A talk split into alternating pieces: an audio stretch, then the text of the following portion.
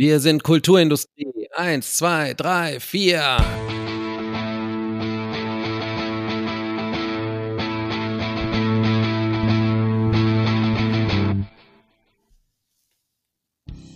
Hallo und herzlich willkommen zu Folge 62 von Kulturindustrie, dem Podcast, in dem vier Menschen miteinander über Pop und andere Kultur sprechen. Mein Name ist Alex Matzkeit und bei mir sind Lukas Bawenschik. Einen wunderschönen guten Tag. Michaela Satori. Moin. Und Sascha Brittner. Fat makes you fat? ja, man hört das. Wir sind alle wieder da nach äh, Michaelas und meiner kleinen ähm, Duo-Episode. Letzten Monat sind wir jetzt alle wieder gesund und äh, an den Mikrofonen.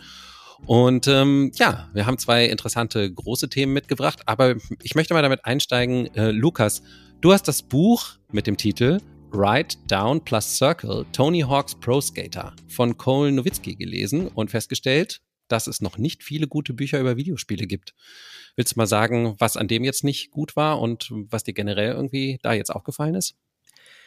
Ja, dieses spezifische Buch, das in dieser Pop Classics Reihe erschienen ist, fühlte sich sehr wie so ein Sammelsurium an. Also einfach Aneinanderreihung von bestimmten Thesen und Ideen und Zusammenfassungen, autobiografische Dimensionen, denn der Autor ist selber lange Skateboarder gewesen, beziehungsweise ist es wahrscheinlich noch immer. Ich glaube, man äh, hört erst damit auf, Skateboarder zu sein, wenn man tot irgendwie von der Rampe gefallen ist und vorher nicht. Aber ja, das wird alles so durcheinander gemischt und ich habe das Gefühl, Videospielbüchern fehlt zum einen noch irgendwie eine umfangreiche Theorie, die dann irgendwann übergeordnet und überstrukturierend ist für so ganze Genres und es fehlen irgendwie die Vorbilder. Es gibt nicht wie bei Film früher ganze Verlage und ganze Traditionen, die sich damit beschäftigen.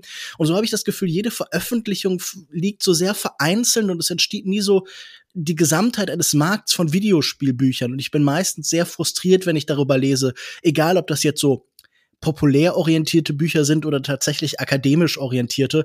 Und das ist einfach so ein bisschen frustrierend. Aber ich glaube, ich bin auch immer allgemein ein bisschen unzufrieden mit dem äh, Status der Videospielkritik insgesamt, die gefühlt nie so richtig erwachsen geworden ist und immer noch in Deutschland zum Beispiel stark so diesem Service-Gedanken nachhängt oder alternativ in diesen New Video Games Journalism übergeht, wo dann alles sehr gefühlig und bemüht anders wird, ohne halt irgendwie so eine Schärfe und Präzision zu entwickeln. Und das nervt mich wahnsinnig wahnsinnig und ich warte immer noch auf Gegenbeispiele und wenn mir jemand Sachen empfehlen kann, bin ich immer offen dafür. Sascha, du dich würde ich jetzt mal dazu zählen, dass du zu den Leuten gehört, die in Deutschland ähm, ernsthaft über Videospiele geschrieben haben, ähm, zum Beispiel für die WASD und die anderen Sachen, die Christian Fischer und so gemacht hat.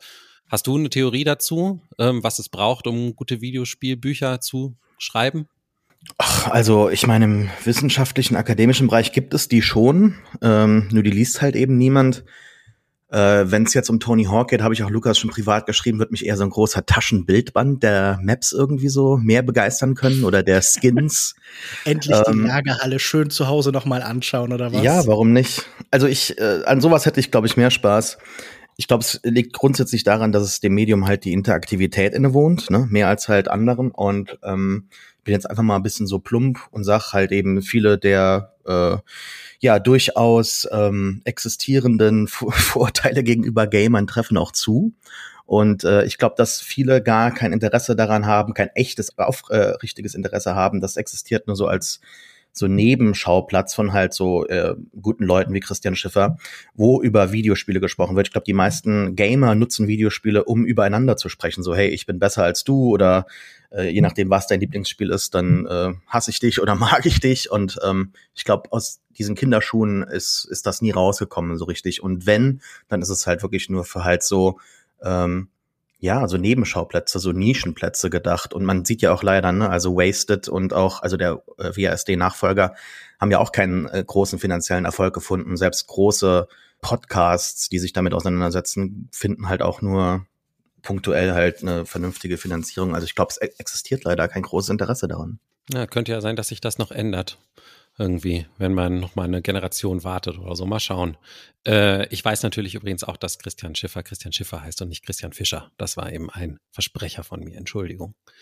Ähm, dann gehe ich noch rüber zu Michaela. Du äh, hast ähm, im Vorbereitungsdokument geschrieben, dass du dich in der Throwback-Phase dieses Jahres befindest und außer unseren Sachen, die wir jetzt hier heute besprechen, noch nichts Neues konsumiert hast diesen Monat. entdeckst du denn da für neue Dinge an den alten Favoriten? Ja, ich habe fast nichts Neues konsumiert. Ich habe heute nämlich die neue Staffel Fargo angefangen, aber dazu vielleicht sogar später mehr. Aber ansonsten, ja, du hast recht, ich war sehr viel ähm, im Throwback-Modus und ähm, das hat sich so ergeben, weil ich den, die App Apple Music ausprobieren wollte. Ähm, long story short, Abfall. Jedenfalls hatte ich darin aber noch aus meiner iPod-Zeit noch ganz alte Playlists und da habe ich eine gefunden, die Throwback heißt. Und da habe ich irgendwann mal ganz viele Songs reingepackt, die ich in meiner in meinen formative years äh, als Teenager quasi gehört habe. Und da habe ich dann äh, so Künstler wie Nujabes wieder entdeckt, ähm, Massive Attack, I know, sehr lange einfach nicht mehr gehört. Ähm, äh, Nerd, also N-E-R-D, da wo äh, die Band von Pharrell. Also Banger waren dabei, ich sag's wie es ist. Äh, und ich habe sehr viel mehr elektronische Musik gehört, ist mir da aufgefallen.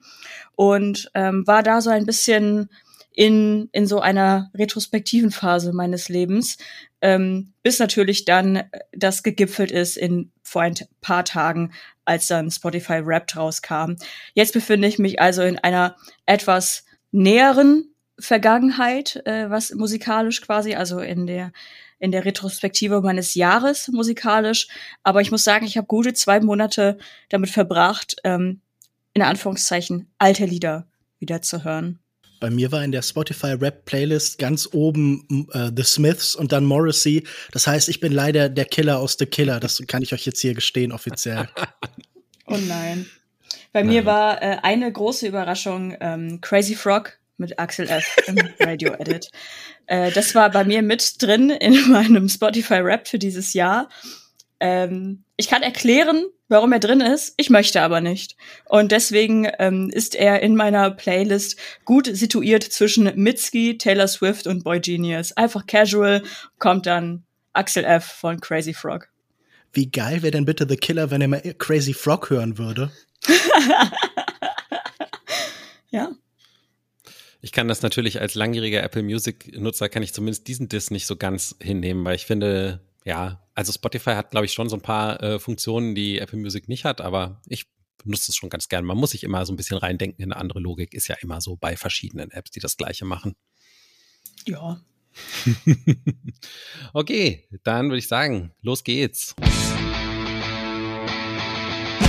Wir haben heute ein Hauptthema mit einer etwas komplizierten Hintergrundgeschichte. Daher schon mal vorab, sorry, dass meine Einführung jetzt etwas länger dauert. Also, die Original-Comic-Serie Scott Pilgrim des kanadischen Zeichners und Texters Brian Lee O'Malley entstand zwischen 2004 und 2010 perfekt getimt. Zum Ende der Serie startete der Film Scott Pilgrim vs. The World von Edgar Wright in den Kinos. In beiden Versionen der Geschichte verliebt sich der arbeitslose Slacker-Twin Scott in die mysteriöse Ramona Flowers.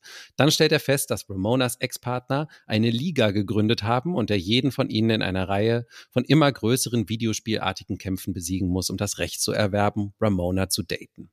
Eine überdrehte, aber doch irgendwie passende Metapher dafür, dass jeder Mensch damit klarkommen muss, dass jeder potenzielle Partner eine romantische und sexuelle Vorgeschichte hat, die ihn geprägt hat. Scott Pilgrim, Comic wie Buch, ist voll mit Nullerjahre Lebensgefühl und Popkultur sowie mit Referenzen auf die Kindheitserinnerungen der Generation Y, aka der Millennials. Erzählweise und Zeichenstil des koreanisch-kanadischen Autors waren außerdem von Anfang an stark von Manga und Anime beeinflusst. Daher scheint es passend, dass es nun eine dritte Version des Stoffs gibt. Die heißt Scott Pilgrim Takes Off, eine achteilige animierte Netflix-Serie, entwickelt von Lee O'Malley und Ben David Grabinski und realisiert vom japanischen Anime-Studio Science Saru.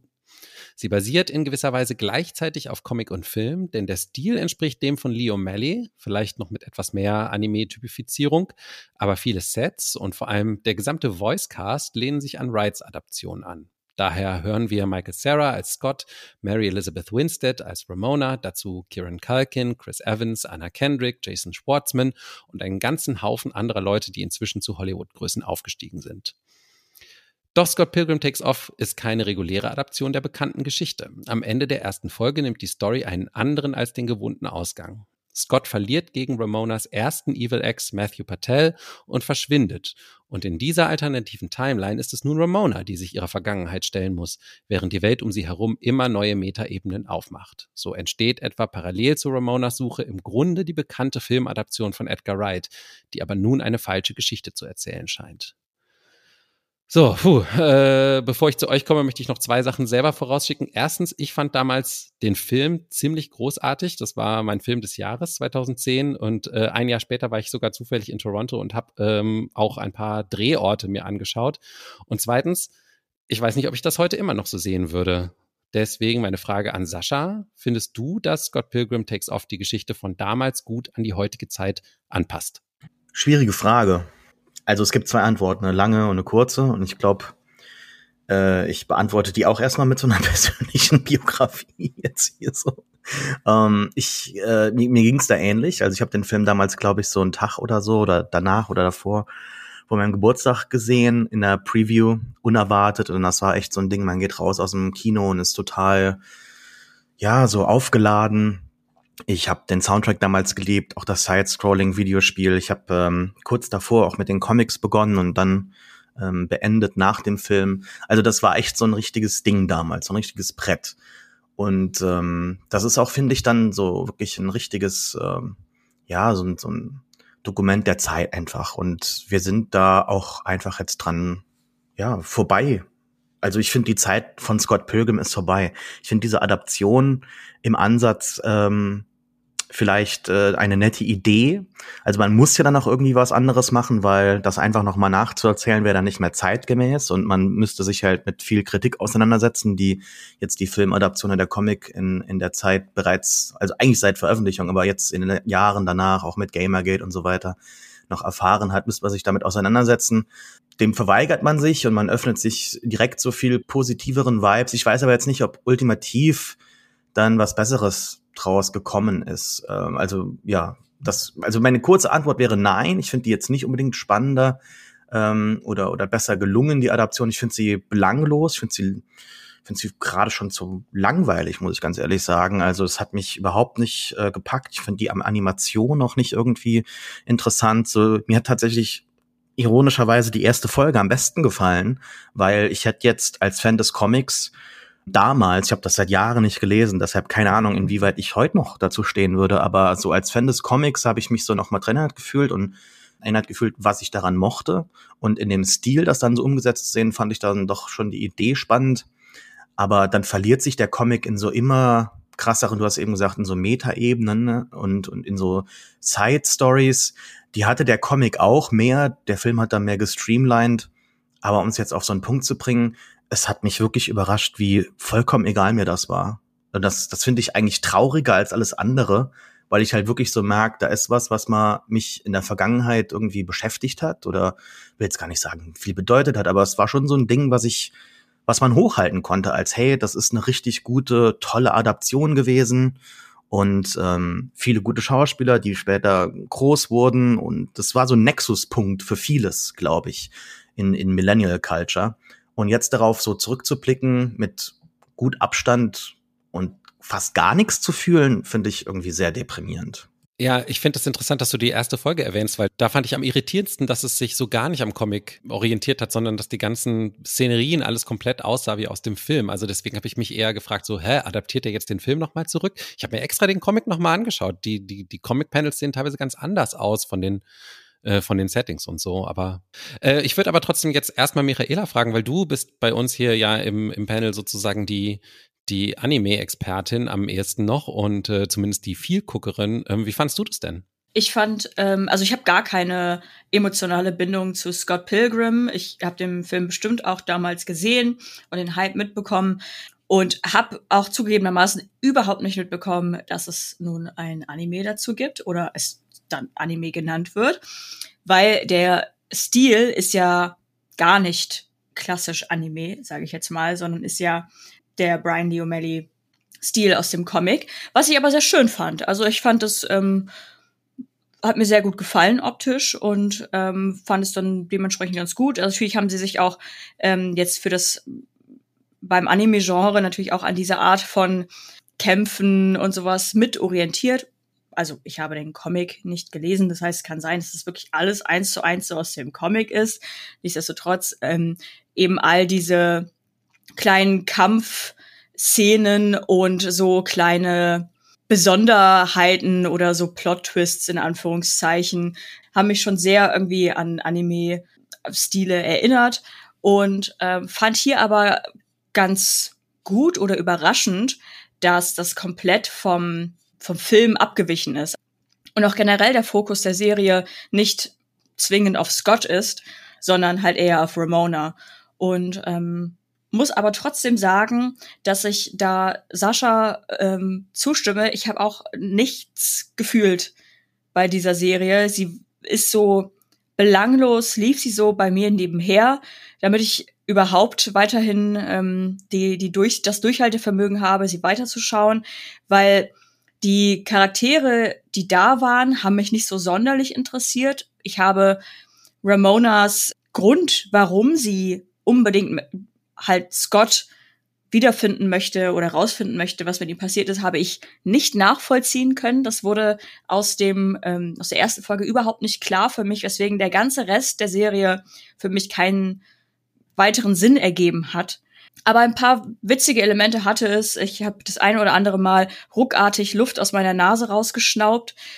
Aber alles in allem äh, kann ich jetzt nicht sagen, dass das eine Serie sein wird, äh, über die ich nächsten Monat nochmal nachdenken werde. Leider. Naja, also ich muss sagen, mir geht es ganz ähnlich. Ich schaute und schaute und merkte, Moment, ich lasse mich nicht verarschen, ich habe aufgepasst in den letzten Jahren, das ist doch einfach wieder eine Multiversum-Geschichte. Also da merken wir, dass Fanfiction doch irgendwie gut 20 Jahre lang so die Avantgarde der Mainstream-Kultur war diese Idee von privater Selbstermächtigung ist so zurückgeholt worden von großen Konzernen, die uns jetzt ganz klassisch postmodern, auch diese Phase der Geschichte werden wir wohl nicht überwinden. Das bleibt wie ein Parasit bei uns.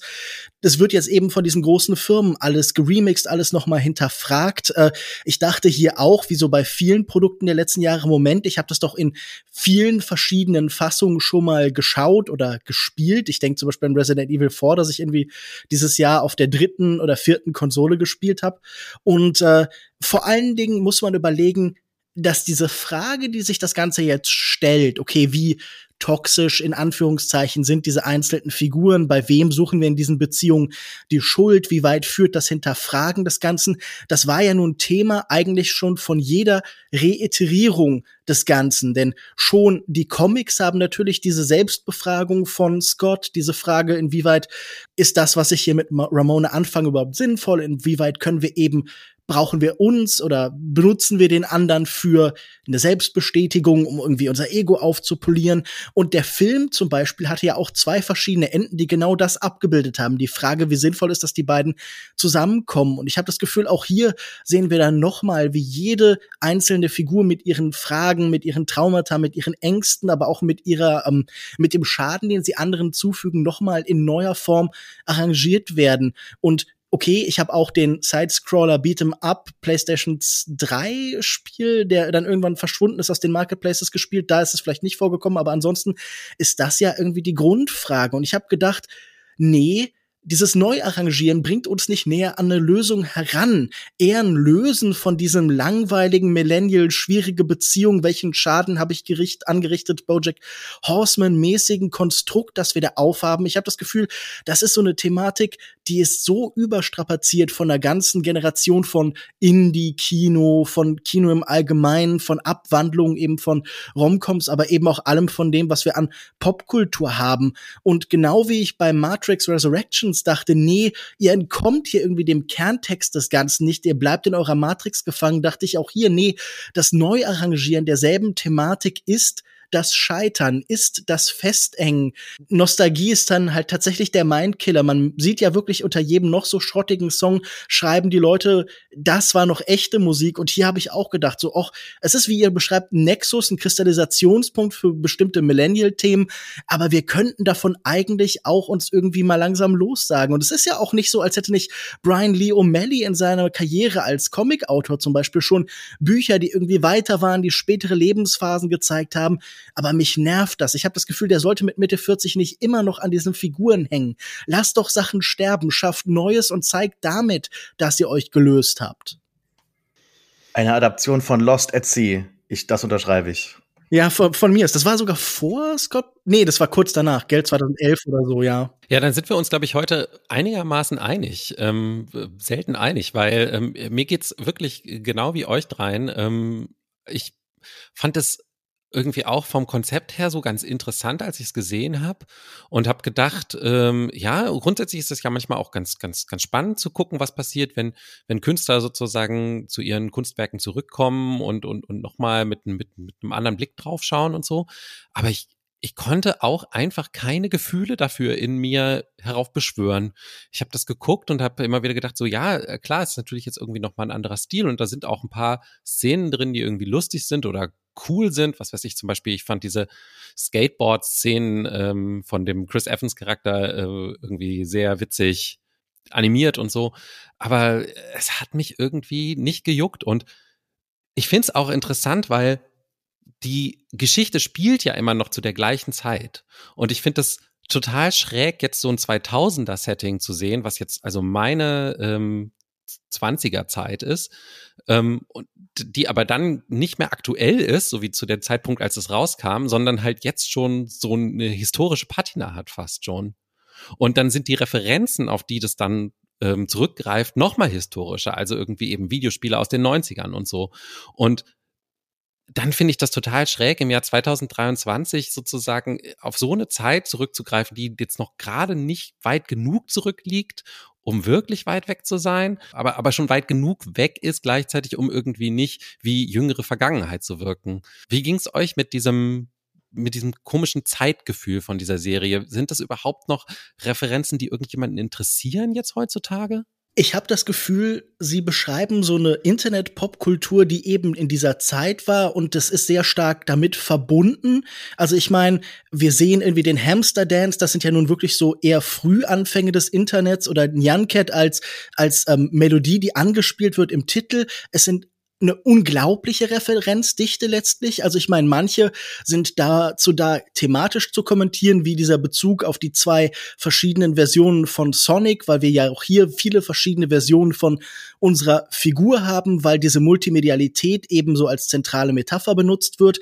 Ich muss aber sagen, gerade diese Ver Referenzsysteme sind für mich irgendwie nochmal Ausdruck des Scheiterns, weil ich hatte die bei der alten Serie und also bei den alten Comics und bei dem alten Film immer als Ausdruck von dieser etwas so entwicklungsgehemmten Perspektive von Scott Pilgrim gesehen. Er ist aufgewachsen mit Popkultur und kann die Welt nur dadurch verstehen. Er flirtet, indem er über Sonic äh, redet oder im Ursprung eben über Pac-Man. Und eigentlich sollte er das bis zum gewissen Grad, was heißt hinter sich lassen, aber dem neuen Stellenwert in seinem Leben ähm, einräumen und nicht nur dadurch eben die Welt filtern und sehen. Und das passiert ja immer noch. Also hier sind Rückblicke in Virtual Boy Ästhetik und wir haben Bezüge auf, keine Ahnung, ähm, diese Titelbildschirme äh, sind immer an Super Nintendo und Nintendo Spiele, also Skate or Die oder Bubble Bobble oder Mega Man orientiert und ganz besonders absurd fand ich dann auch, dass eben jetzt noch ganz stark diese Anime-Bezüge hinzukommen. Also das heißt, man verweist halt irgendwie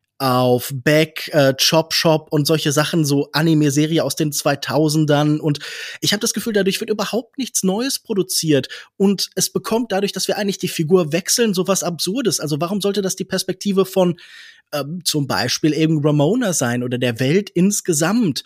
Ich hatte ja eigentlich große Hoffnung, weil Saru ja Masaaki Yuasa einen der für mich interessantesten und wichtigsten Anime-Regisseure der Gegenwart beheimatet, der ja auch bekannt ist für, sagen wir, Multiversumsgeschichten, lange Geschichten, die eben vor allen Dingen das Reiterieren, das Wiederholen, die Zeitreise in den Mittelpunkt stellen.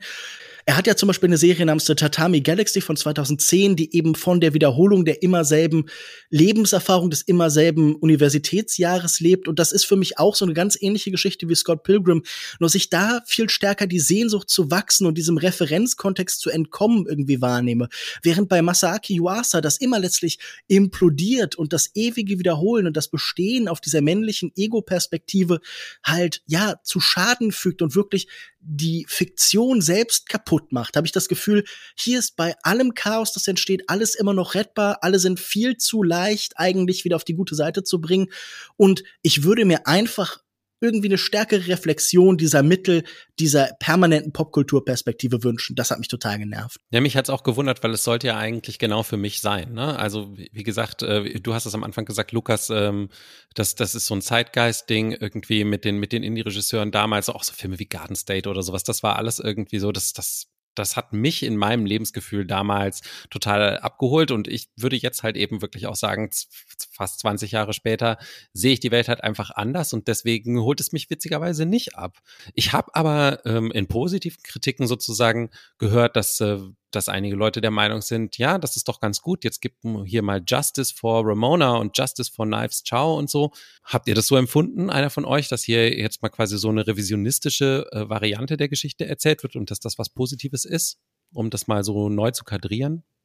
Also, das wäre jetzt nämlich genau auch meine nächste Frage gewesen, wie ihr diese Wendung fandet, die ja sehr zeitgenössisch ist. Also, dass man jetzt ähm, von dem ähm, Oh, der Mann jagt dem Manic Pixie Dream Girl hinterher, ähm, wie ihr schon sagt, also Garden State oder ähm, Eternal Sunshine of the Spotless Mind. 500 äh, Days of Summer.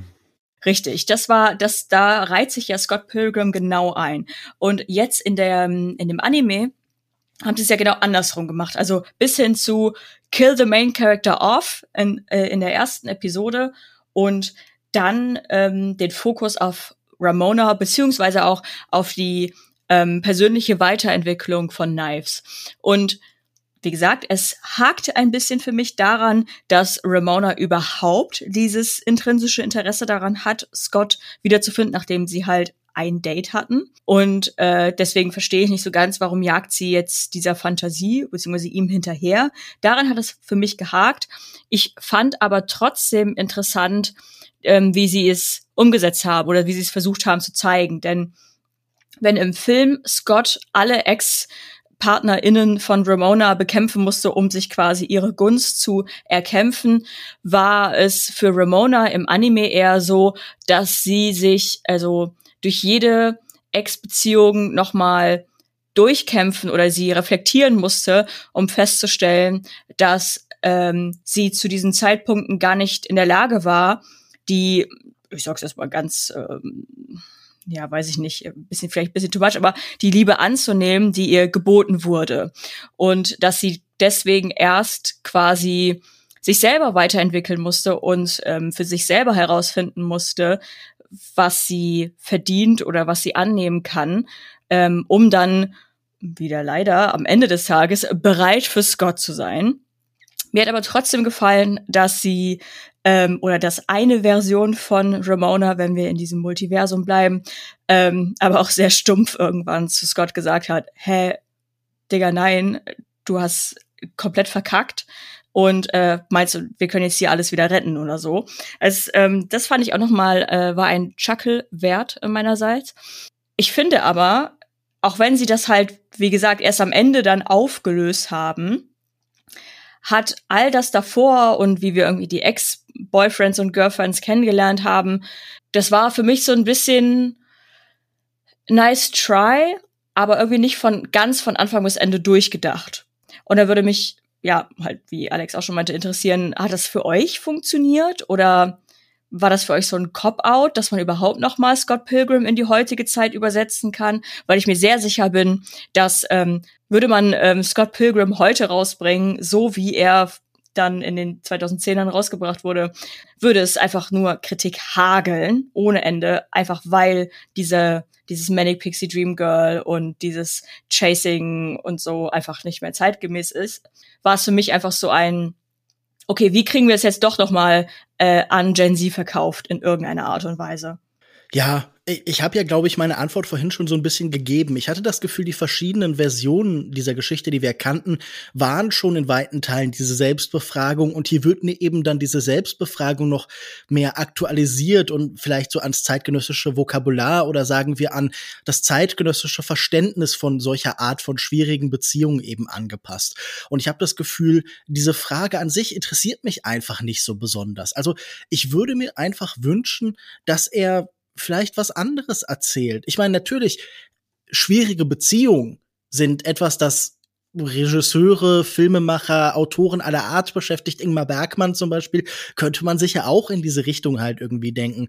Dann ist es halt eben eine Frage der Form, aber während der eben, sagen wir, auch bereit war, eine bestimmte Art von Schmerz zuzulassen und eine bestimmte Art von Abgründigkeit, habe ich das Gefühl, hier fehlt auch so ein bisschen der Abgrund. Hier fehlt auch eben das, was im Leben tatsächlich an solchen Sachen dranhängt. Denn immer wenn dann da der Abgrund ist, ist da auch irgendwie die Popkultur, die uns auffängt und das irgendwie eine neue Form gibt. Also wenn am Ende das stärker eben seine Anime-Einflüsse in den Mittelpunkt stellt und dann das Ganze eben in Kämpfe überträgt, dann finde ich das einfach nicht so wahnsinnig geschickt gemacht. Und ich würde mir wünschen, wenn er mit diesem Repertoire arbeitet, mit diesem Aneinanderreihung von Instrumenten, dann sollte er die besser metaphorisieren. Also mich nervt das einfach. Wie gesagt, ich hätte mir gewünscht, man würde was ganz anderes machen. Wenn man das so macht, dann war es okay. Ich finde, einzelne Figuren wurden ganz interessant gemacht. Ich finde zum Beispiel das Scheitern der Beziehung mit Roxy, die finde ich in Film und Comic sonst immer sehr flach rüberkommt, ist sehr viel besser gelungen und vor allen Dingen sehr schön konzentriert in zwei Einzelbildern. Und ich finde, wenn Knives nicht wie im Comic dann irgendwie einmal kurz einfach nur blöd rumknutscht mit Kim, sondern über die Musik irgendwie eine neue Beziehung findet und damit auch eine Möglichkeit, sich auszudrücken, dann ist das sehr viel besser als alles, was man ja vorher zugestanden hat. Das waren für mich die zwei Varianten, die ich interessant fand. Sonst fand ich vieles sehr unspektakulär in dieser Hinsicht. Sehe ich, sehe ich genauso. Die, gerade die zwei Szenen haben mir besonders gut gefallen. Ich glaube, dass dieser feministische Revisionismus jetzt dem Stoff nicht wirklich hilft, auch aus den Gründen, die Lukas gerade schon gesagt hat. Ich glaube, es gäbe einfach keine gute Lösung. Das liegt auch so ein bisschen an der Produktionsgeschichte. Also die haben das schon damals irgendwie gemerkt, dass es keine gute Möglichkeit gibt, diesen Stoff zu beenden.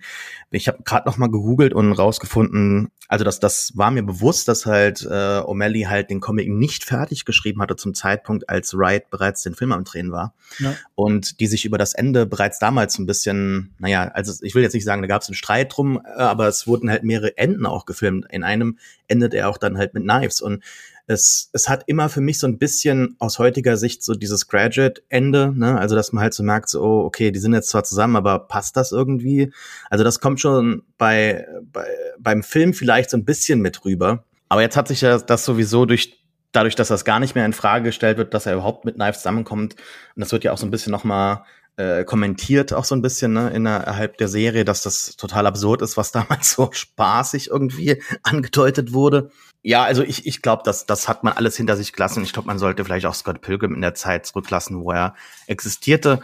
Ich, ich glaube, das war eine Geschichte, die einem damals was geben kann, aber heute halt eben ja einfach nicht mehr in die Zeit gehört. Man kann das nicht mehr übersetzen und man kann das auch einfach abhaken und Punkt drunter setzen. Ist das denn so ein bisschen wie wenn jemand, ähm, irgendwie, wenn Monet 30 verschiedene Bilder von, ähm, von Seerosen malt, ist das dann ungefähr das gleiche wie wenn Brian D. O'Malley fünf verschiedene Versionen von Scott Pilgrim erschafft? Nein. Ich sag mal so, 30 verschiedene Versionen von Scott Pilgrim würde ich mir nicht anschauen, aber ich würde mir schon 30 verschiedene Versionen von Seerosen anschauen und sogar äh, in meine Wohnung hängen.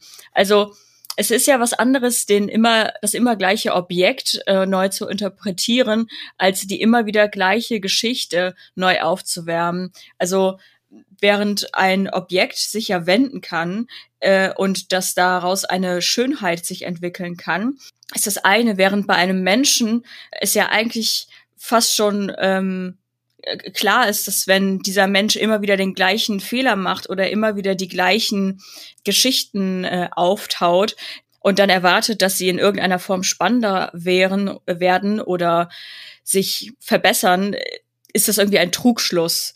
Denn sich immer wieder mit sich selber zu beschäftigen, das eine, aber man möchte sich ja weiterentwickeln, man möchte besser werden. Und äh, das haben sie meiner Meinung nach nicht geschafft in Scott Pilgrim. Also da, wie gesagt, das war für mich irgendwie ein verzweifelter Versuch, Relevanz einer Figur und einer, einem Universum beizumessen, ähm, dessen Zenit schon lange überschritten wurde. Während so eine, eine, eine Seerose, die ist ein timeless Classic. Das kann man leider nicht über Scott Pilgrim sagen, meiner Meinung nach.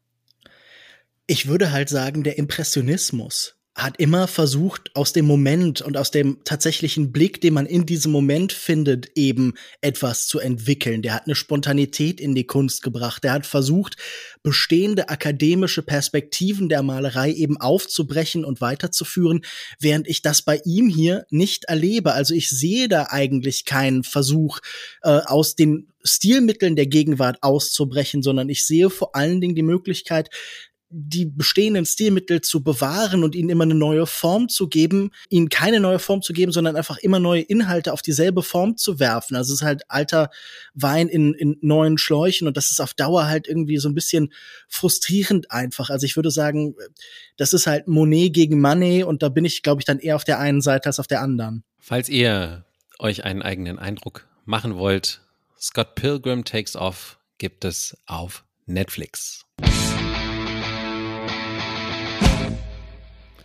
The Curse ist eine schwarzhumorige Serie von und mit Nathan Fielder. Fielder spielt darin einen Immobilienunternehmer namens Asher Siegel, der gemeinsam mit seiner Frau einen Landstrich in New Mexico gentrifizieren will. Aber natürlich nicht auf die böse Art, sondern irgendwie anders. Und er lässt sich dabei vom Reality-Sender HGTV begleiten. Wenn ich das richtig verstanden habe, liegen die Grundstücke auch noch teilweise auf dem Land von Natives.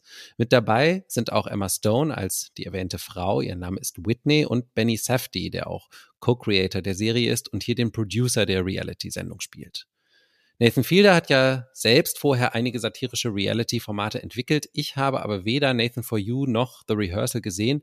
Ähm, Lukas, kannst du dazu vielleicht einfach gerade mal ein bisschen Hintergrund geben und dann erzählen, wie du The Curse im Vergleich fandst. Na, ich würde sagen, Nathan Fielder ist ja ein kanadischer Komiker und der Öffentlichkeit, einer breiteren Öffentlichkeit bekannt geworden ist er eben durch diese Parodie auf äh, Reality-Sendung Nathan for You, in denen er immer wieder als so eine Art äh, helfende Hand, wie, keine Ahnung, bei so Einsatz in vier Wänden oder sowas oder keine Ahnung, die, die Super Nanny oder so zur Seite springt.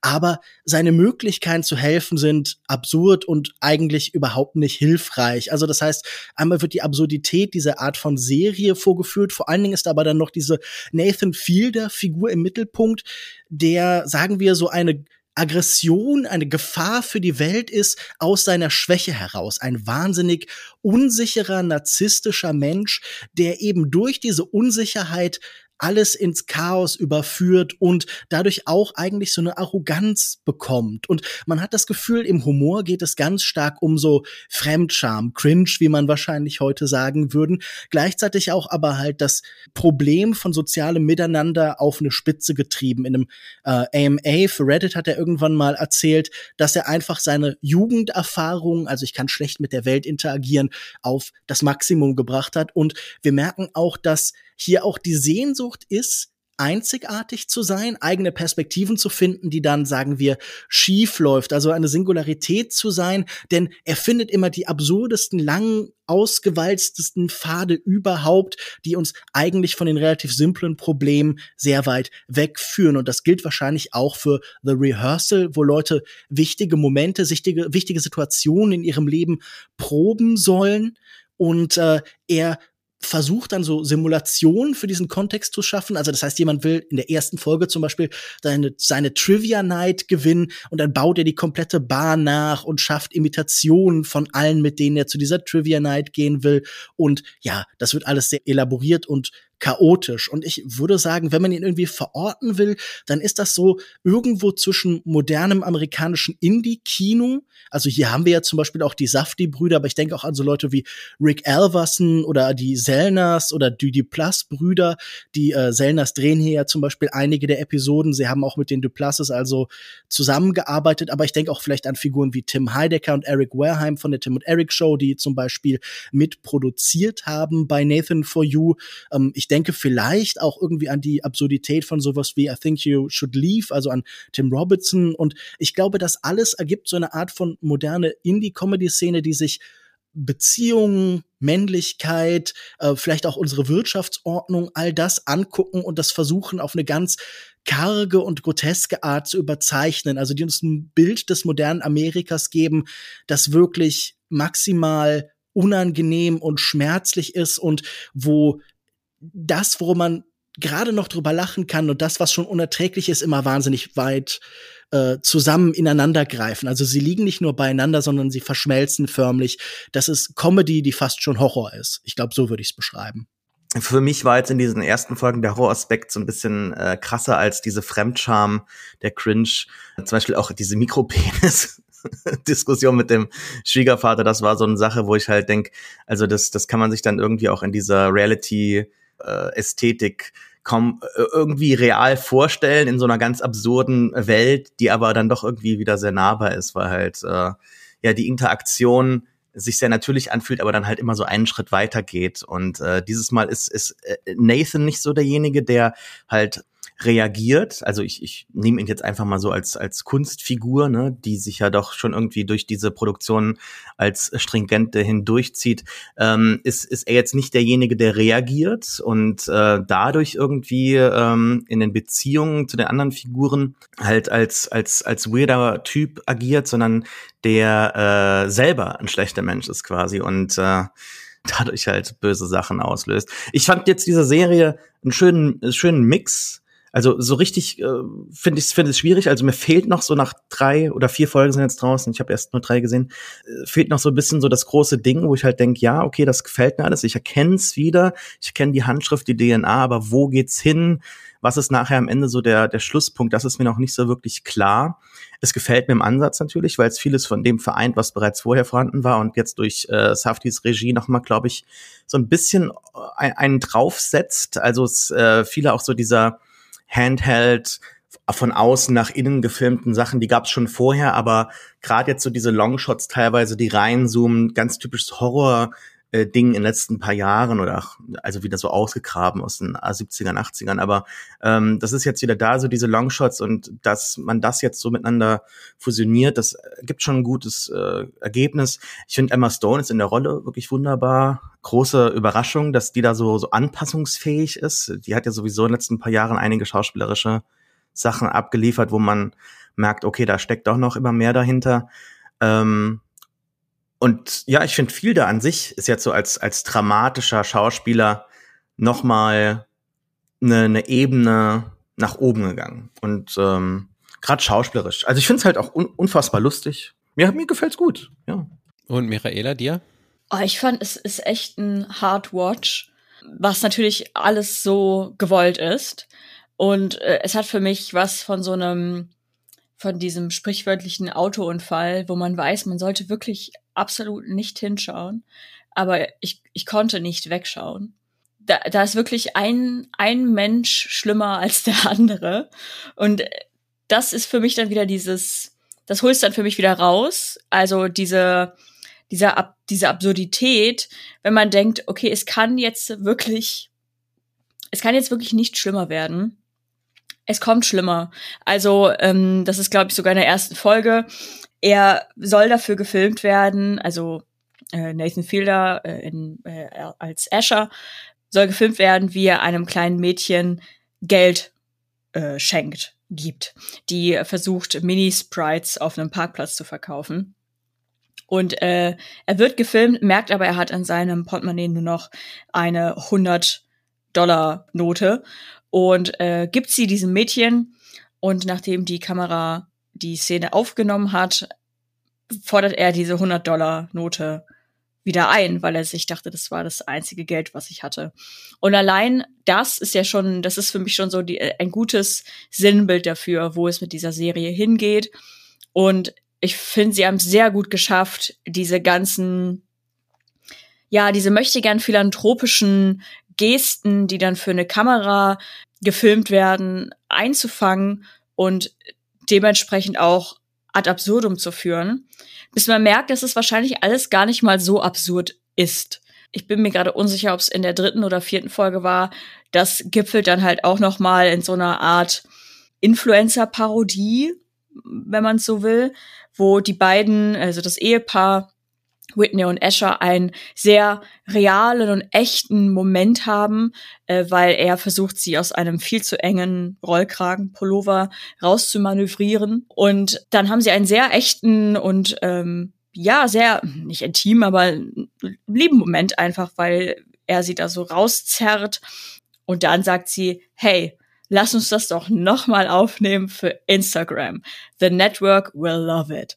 Und das dann zu sehen, wirklich die Definition von Hardwatch, es alles in meinem Körper hat wehgetan, das alles zu beobachten. Und ich muss auch sagen, die beiden spielen das so gut, wie gesagt, dass es mir körperliche Schmerzen zufügt. Ich bin unsicher, ob ich die Serie weiter gucken kann mit einem ohne ohne dass es mir schlecht wird. Aber äh, ja, Leute, die nicht so gerne so ähm, awkward oder so unangenehmen Humor mögen, werden diese Serie nicht aushalten. Äh, das kann man schon mal sagen, weil das ist da wirklich Peak. Aber ich finde, es ist eine Serie, die sehr gut den multimedialen oder beziehungsweise diesen Social Media Zeitgeist einfängt. Und allein deswegen sollte man sich das anschauen, weil ich glaube, auf die Art, wie das so schuldungslos dargestellt wird, gibt es keinen Vergleich. So, man hat vielleicht so Formate wie Black Mirror, wo man sagt, oh, das ist die Zukunft, so schlimm wird es sein und hier Social Credits, bla bla.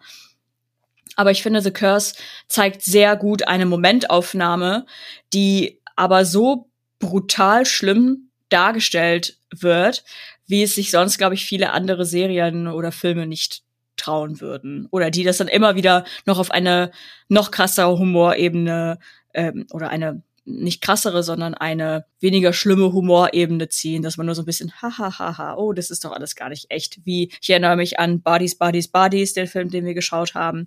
Sollte das ja an sich auch zeigen, aber ich finde, The Curse ist dann noch wesentlich schonungsloser in der Darstellung. Lukas, hast du denn in dieser fiktionalen Form hier was gefunden, was, was hier möglich war, was vielleicht in diesen Reality-Formaten vorher nicht möglich war? Das finde ich eine interessante Frage, weil ich habe mich ja auch gefragt, warum sie jetzt den Schritt machen. Vorher war ja ein ganz großer Teil des Reizes auch das Spielen mit den Ebenen. Diese Frage, wie real ist das gerade? Wer ist wie weit eingeweiht? Also es gibt ja auch einen Bezug zu, keine Ahnung, so How to mit John Wilson oder sowas, ganz ähnliche Serien, wo, oder Review vielleicht auch, wo so auf ganz unangenehme Weise Leben und Show so ineinander fließen. Und hier haben wir natürlich all diese Reality-Elemente so schön eingegliedert eben in das Fiktionale. Und ich habe nicht das Gefühl, dass sie davon wahnsinnig profitiert haben. Ich mag eigentlich alle Versatzstücke, die hier zusammengeworfen wurden. Also ich finde die Stressästhetik oder Stresstätik, sage ich jetzt einfach mal, von den Safti-Brüdern eigentlich immer super. Ich mag das, von denen überfordert zu sein. Ich finde auch Nathan Fielder irgendwie in, in Maßen immer eine interessante Figur. Ich finde er ist als Schauspieler eigentlich limitiert.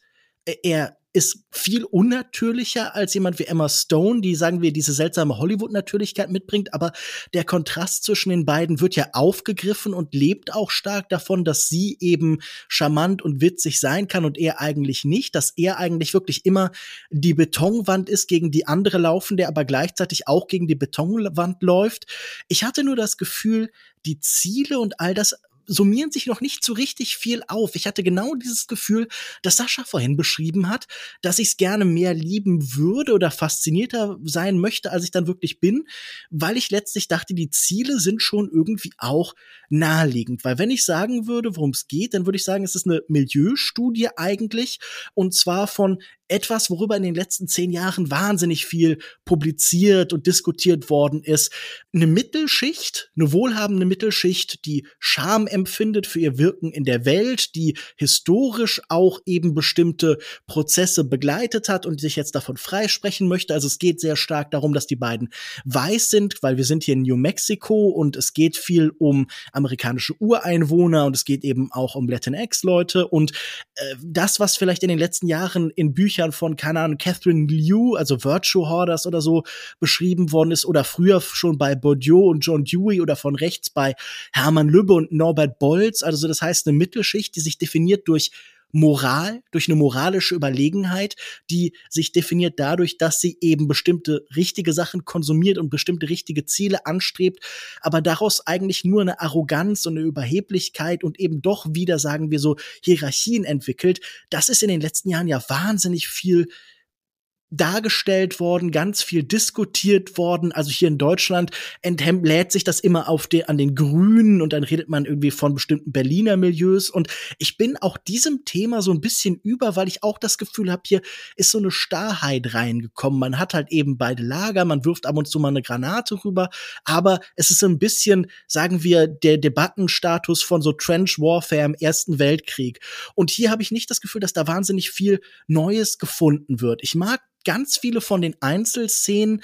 Ähm, ich mag auch, wie viel Zeit sie haben, sich ent zu entwickeln. Ich mag die Regie an ganz vielen Stellen. Sellner erinnert mich hier am ehesten an Alex Ross Perry, den man vielleicht von ähnlich unangenehmen Filmen wie Listen Up Philip, die vielleicht auch so ähnliche Figuren karikieren, der so eine Art moderner Woody Allen, aber mit der Ästhetik von eben dieser Nathan Fielder Generation ist.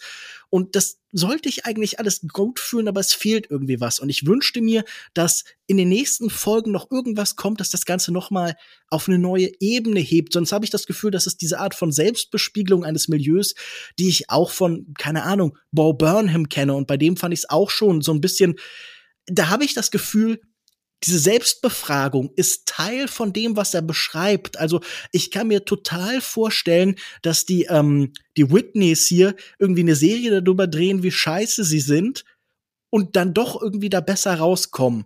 Und da frage ich mich wirklich, entkommt man diesen Endlosschleifen? Also ich musste auch so ein bisschen denken, Emma Stone hat ja jetzt auch mit Jorgos Lantimos gearbeitet, der oft ähnlich arbeitet. Und ich musste an Michael Haneke vielleicht manchmal denken.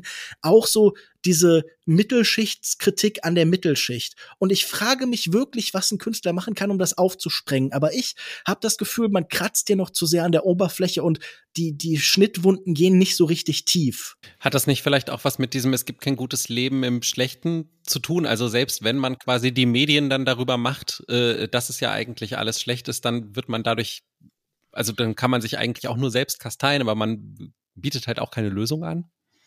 Das schwingt schon so ein bisschen mit, oder? Als ist es schon so, man hat irgendwie vielleicht hier die Minima Moralia oder so gelesen, man weiß um all diese Probleme, aber man kommt trotzdem keinen Schritt weiter. Und das erlebe ich in der Gegenwart ja wahnsinnig oft, dieses Gefühl von gleichzeitig einem Bewusstsein für die Probleme und der Tatsache, dass aber sich doch nichts dran ändert oder dass man doch wieder eben in bestimmte Linien entkommt. Und ich glaube, dann muss man einfach künstlerisch neue Formen finden oder halt theoretisch neue Formen finden, neue Formen der Selbstbefragung oder vielleicht eine Rückbesinnung auf alte Fragen. Okay, was ist, wenn wir einfach halt bestimmte politische Projekte oder künstlerische Projekte der Moderne halt irgendwie wieder in die Gegenwart zurückbringen und damit arbeiten? Aber ja, also das scheint mir für mich eines der zentralen Probleme der Gegenwartsunterhaltung oder der Kulturindustrie der Gegenwart zu sein, Alex, dass man eben die ganze Zeit diese Als-Ob-Bewegung hat. Also man, man muss immer tun, als ob man irgendwie nicht diesem Milieu zugehört, aber man ist trotzdem Teil davon. Und wenn man doch ausbricht, dann wird man ja häufig auch innerhalb von Minuten irgendwie zum nächsten Klischee, also keine Ahnung, zum ja. Hippie-Aussteiger oder zum ja. äh, Tech-Bro, äh, der versucht irgendwie mit Technologie die Probleme zu lösen oder was auch immer. Aber oder oder zum rechten Mittelschichtskritiker, also wirklich, dann sind wir wirklich bei Norbert Bolz oder bei halt allem, was so im im Welt- oder FAS-Feuilleton stattfindet, weil dieses Milieu, das hier beschrieben wird, wird ja permanent auch von rechts kritisiert, ohne dass ich das Gefühl habe, dass diese Treffer so wahnsinnig verfangen mir geht's auch so ein bisschen wie Sascha. Ähm, ich, ich fand das schon alles gut beobachtet und, und interessant und äh, ja, natürlich schmerzhaft, das zu sehen. Aber ich habe mich auch gefragt, ob, ob da noch irgendeine Art von Befreiungsschlag kommt. Also ob dieser Curse nach dieser Aktion mit dieser Geldgeschichte äh, sagt das Mädchen halt zu ihm, äh, I curse you. Und äh, ab dem Moment glaubt er ja halt auch einfach, dass er jetzt nicht mehr, also dass, dass dadurch jetzt sein Leben irgendwie versaut ist. Und vielleicht kommt dieser Horroraspekt ja irgendwie nochmal im größeren Stil zurück. Das wäre ja vielleicht äh, eine Art und Weise, wie die Serie dann tatsächlich nochmal irgendwie einen anderen Gang einlegen könnte. Habt ihr gecheckt, was dieser Benny Safdie-Charakter soll? Weil der passiert die ganze Zeit so nebenbei, hat so seinen eigenen Struggle und ist auf seine eigene Art auch ein absolut abscheulicher Mensch. Aber der fühlt sich für mich so an, als bräuchte man ihn gar nicht. Habt ihr, teilt ihr den Eindruck oder seid ihr einfach nur gespannt, was aus ihm wird? Ich habe mich gefragt, ob das vielleicht dieses Ding ist, dass man auch, auch zeigen oder hinterfragen will, wer sind die Leute, die diese Dokus machen? Weil, also, dieses HGTV, das ist ja wirklich so ein kompletter Sender, der sich nur um so Häuser und Immobiliengeschichten äh, äh, dreht. Vor allen Dingen irgendwie Leute, glaube ich, die Häuser kaufen und dann irgendwie renovieren und wieder verkaufen und sowas. Und vielleicht äh, ging es darum, sozusagen mal zu zeigen, wir sind, weil es ist ja, glaube ich, sogar so, dass die Serie in dem Moment, wo sie da gedreht wird, noch gar nicht von HGTV gekauft wurde, sondern sie pilotieren das ja quasi eigentlich noch und hoffen es dann zu verkaufen.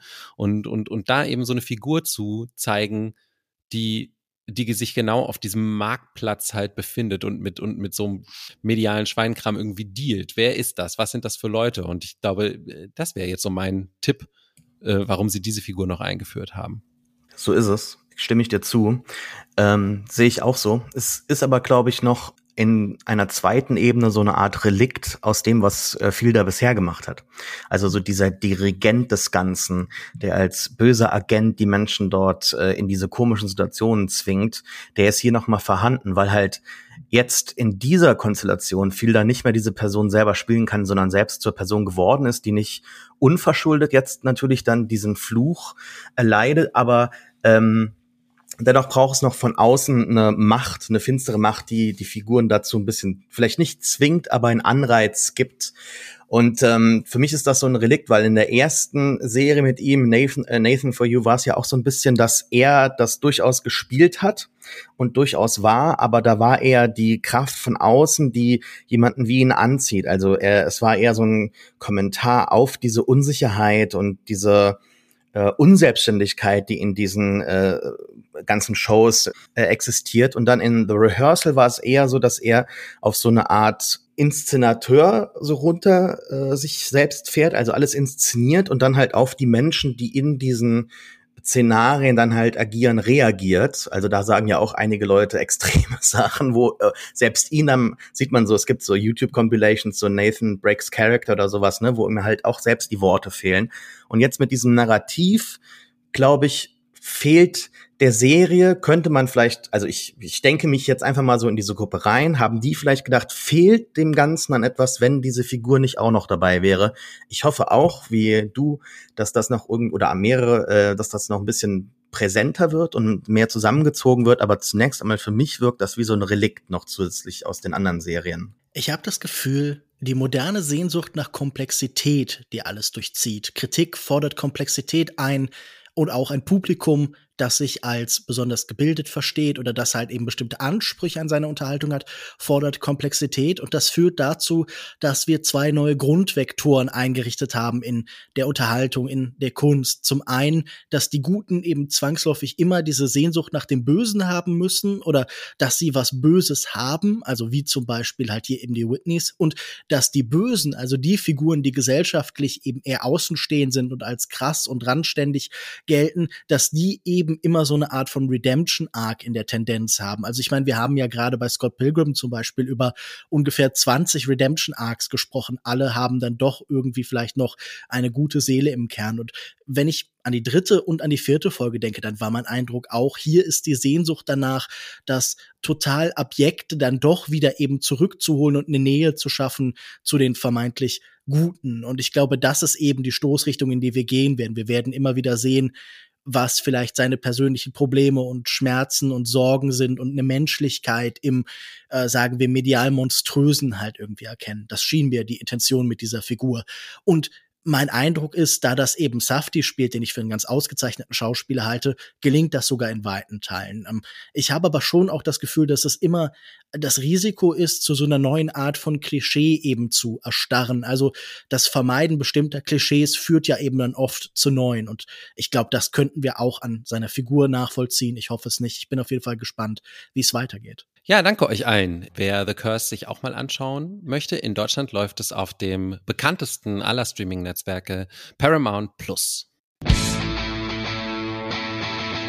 Und damit sind wir auch schon wieder bei unseren Empfehlungen. Und Lukas darf anfangen. Opposable Thumbs ist ein ganz hervorragendes Wortspiel. Das muss man sagen. Das ist sehr clever und so heißt auch das neue Buch von Matt Singer, einem Filmkritiker, den ich schon seit ein paar Jahren begleite, der immer so eher, glaube ich, eine Fähigkeit zum Unterhalten hat als wirklich zur scharfen Analyse, aber der trotzdem immer wieder interessante Perspektiven entwickelt hat. Unser neues Buch Opposable Thumbs, How Siskel and Ebert Changed the Movies Forever, erzählt eben von den beiden Kritikern Roger Ebert und Gene Siskel, die sehr lange seit den 70ern bis dann eben in Variationen in die 90er hinein eine populäre Fernsehshow in den USA hatten und die zu den größten Stars, die es im Bereich Filmkritik geben kann, geworden sind. Es gibt dieses Zitat, es hat noch nie jemand eine Statue für einen Kritiker gebaut und das ist falsch, denn in Chicago steht natürlich eine Statue von Roger Ebert. Und das ist der Versuch, diese Dekaden von Unterhaltung und Kritik irgendwie zu greifen und vor allem zu definieren eben über ihre,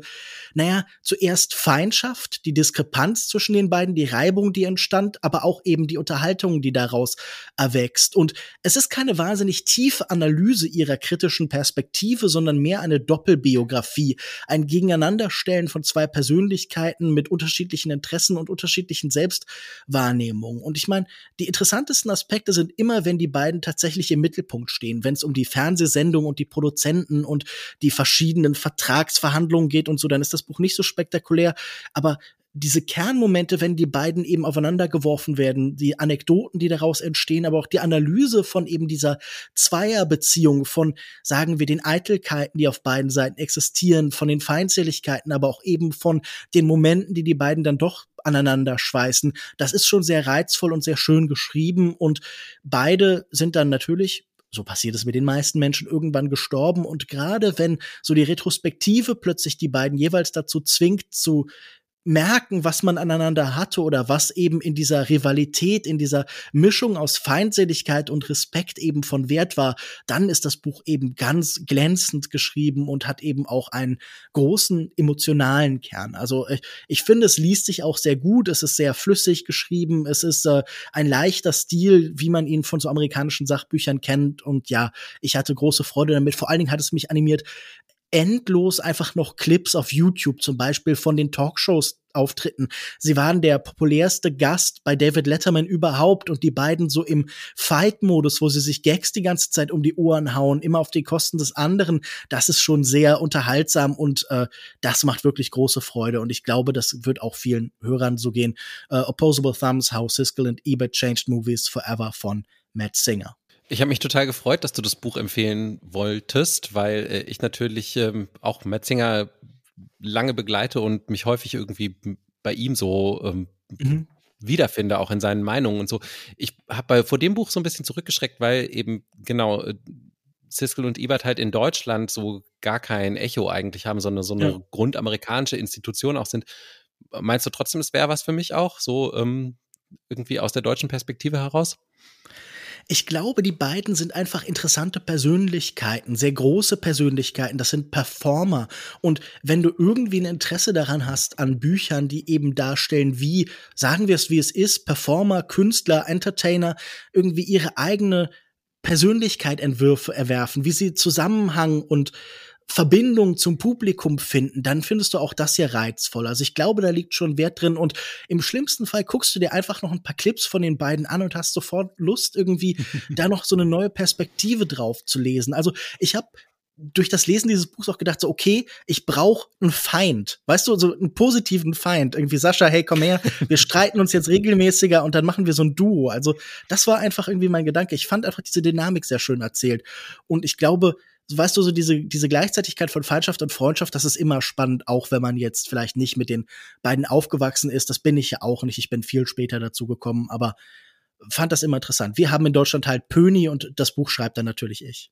Ich würde sagen, das deutsche Äquivalent ist wahrscheinlich am ehesten so Reich Ranitzky und Karasek oder so, ne? Vielleicht. Auf jeden so. Fall. Also an denen dachte ich ja auch ja. und ich bin ja auch ein großer Marcel Reich Ranitzky-Fan, aber Marcel Reich Ranitzky war viel intellektueller, hatte viel größere Ambitionen, mhm. hatten die viel dramatischere Geschichte. Also klar, die, die Ranitzky-Biografie sollte man auch unbedingt gelesen haben. Das ist auch eins der besten Bücher oder ein, sagen wir, eins der besten Biografien in deutscher Sprache. Das ist dann vielleicht die andere Empfehlung, die ich gerne mitgebe.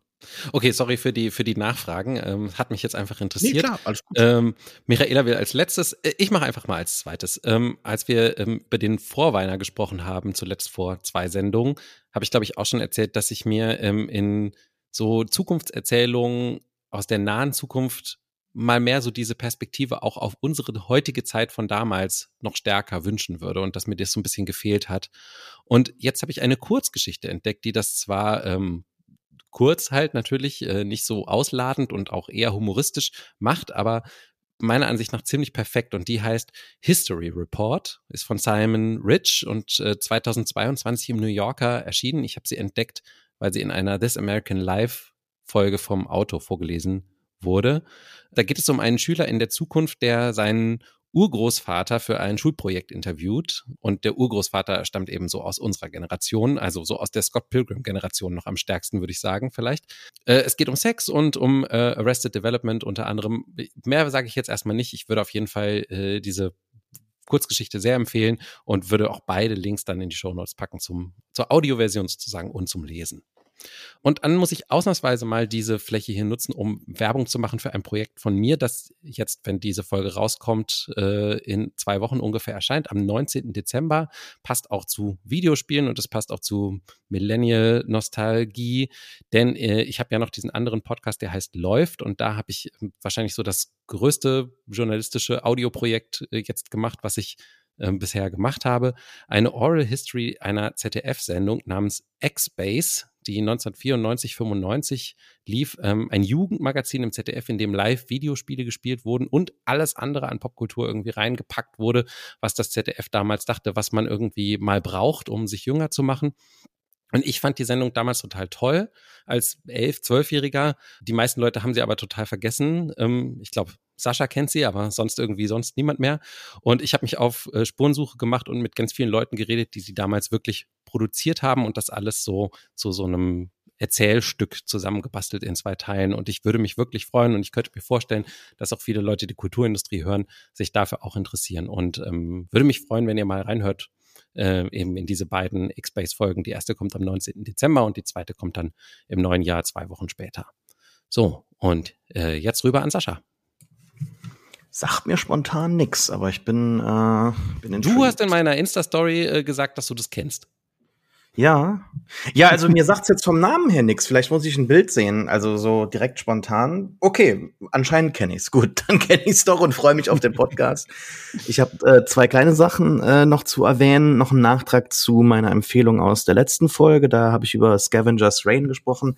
Da waren erst drei Folgen draußen. Inzwischen ist die gesamte erste Staffel raus und ich möchte das nochmal wirklich allen ans Herz legen, die äh, frische, originelle Science Fiction haben wollen. Ähm, es ist wirklich, finde ich, eine absolute Punktlandung geworden, ein absoluter Triumph im Animationsbereich und äh, so eine einfach erholsame Erfahrung gewesen.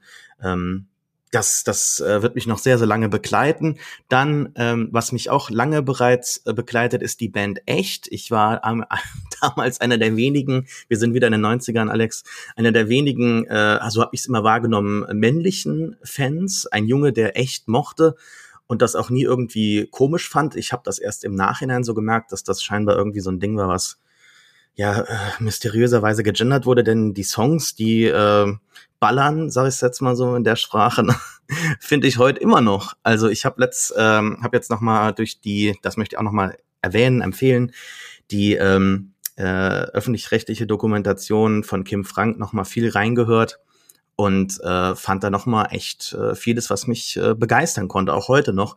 Ziemlich erwachsene Texte und äh, dass ich jetzt halt, also die auch äh, finde ich so ins Erwachsenenalter übertragbar sind, dass ich das ähm, jetzt erst gelernt habe, dass ich nicht selber geschrieben habe, hat mir ein bisschen das Herz gebrochen, aber so diese äh, also ganz kurz, diese, diese Dokumentation, falls jetzt noch niemand das mitbekommen hat, ein, eine dreiteilige Serie, ähm, gebaut aus größtenteils Archivmaterial, die die, äh, das die Band damals selbst gedreht hat. Also authentischer geht's quasi gar nicht. Auch so für sich selbst. Die hatten gar keinen Anlass, sondern die haben einfach damals ihren äh, meteorhaften Aufstieg und dann auch äh, gleichmäßigen äh, Downfall halt äh, gefilmt und daraus halt jetzt drei Folgen gemacht. Sehr reflektiert, sehr souverän, sehr toll, sehr nostalgisch, hat mich sehr berührt. Und dann meine eigentliche Empfehlung, ähm, vielleicht auch für uns, ich weiß nicht, Dezember machen wir ja keine richtige normale Folge, dabei wäre das, finde ich, auch ein Thema, das uns alle begeistern könnte, nämlich ich möchte die Miniserie A Murder at the End of the World ähm, empfehlen. Läuft aktuell auf Disney Plus, ist aber eine ähm, originelle FX-Serie. Und FX hat ja immer schon, finde ich, so Serien rausgehauen, die so ein bisschen ähm, mal Hit or Miss sind, aber wenn dann sie sie mich hitten, dann schon sehr, ne? Also ähm, zum Beispiel, ich denke da an Devs, die Serie, die auch jetzt komplett vergessen ist, Alex Garlands Serie über künstliche Intelligenz. Und äh, diese neue Serie ist jetzt von Britt äh, Marling und Sal Batman Jalic, glaube ich, ihrem Co-Autoren, Co-Partner schon seit über, glaube 15 Jahren jetzt. Sie haben zusammen A Sound of My Voice gemacht und äh, The East, ein Öko-Thriller über, über Ökoterroristen, der so ein bisschen seiner Zeit voraus war. Ich denke da jetzt auch an How to Blow Up a Pipe, äh, Pipeline jetzt dieses Jahr große Fanfare im, im Indie-Bereich und die waren da immer schon ihrer Zeit voraus, auch mit ihrer Serie The OA, die eine wunderbare Kunst in Stille gefunden hat, immer wieder. Und das schafft auch jetzt A Murder at the End of the World. Ganz kurz zusammengefasst, Darby Hart, eine sehr junge, ähm, erfolgreiche Gen Z-Autorin, aber auch Amateurdetektivin, Hackerin, also ein bisschen alles so, so eine Figur zusammengeschraubt aus allen Sachen, die man heute irgendwie so toll findet. Vielleicht auch so eine Figur für so einen Crime-Podcast, ich weiß es nicht. Aber sie wird eingeladen von einem Typen, der ganz offensichtlich an Elon Musk angelehnt ist, zu einem äh, Retreat äh, mit anderen erfolgreichen Leuten in Island und dann sollen die gemeinsam an einer Lösung für Klimawandel schrauben. Warum sie jetzt eingeladen wurde, ist ihr selbst nicht so wirklich klar, aber als dann am ersten Abend dann eine Person, die ihr sehr nahe steht, ermordet wird, so geht sie davon aus, dass äh, es ist in der Serie nicht klar, ob er ermordet wurde oder nicht, aber äh, dann beginnt halt der Fall für sie und das ist eine Miniserie, die ähm, ja, mich äh, sehr begeistern kann. Wie gesagt, Britt Marling spielt auch selber nochmal mit, aber ist hier als Hauptautorin und ähm, Regisseurin am Werk und sie findet in äh, vielen Momenten